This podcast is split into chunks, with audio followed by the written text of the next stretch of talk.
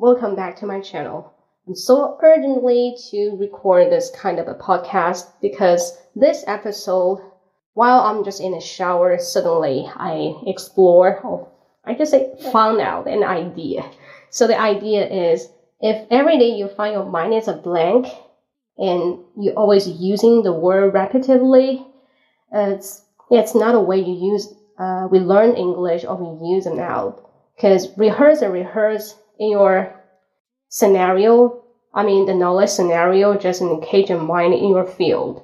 You only use some word from your box, but if you try, um, you met something which is unfamiliar, uh, connect with them and try to use that word and change your language structures and don't even think about it will be a failure and nobody care because you just create your space by yourself. And every day you stumble, you get up, stumble, get up. That's about the life. Now I'm trying to change my structures of my speaking.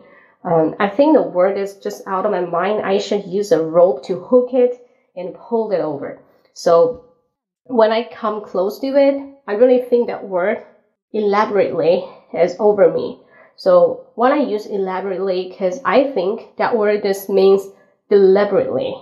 Uh, deliberately practice a lot, and English should be deliberate practice a lot. It's nothing about you da da da da da da da da. I can follow my flow, but just by the common sense. I don't have to use my brain to thinking about something special. To change your habit, it takes time, and again, insist doing elaborately changing and practicing. So that's so suffer. Every day suffer yourself. If you find there no word new, now, don't listen to my podcast and just uh, focus on some reading. Bunch of the reading, and maybe you cannot memorize the whole words, but what you get is the sense of the word. And sooner or later, you'll use it out automatically, and you will surprise by yourself. Okay, so see you next episode. Bye bye.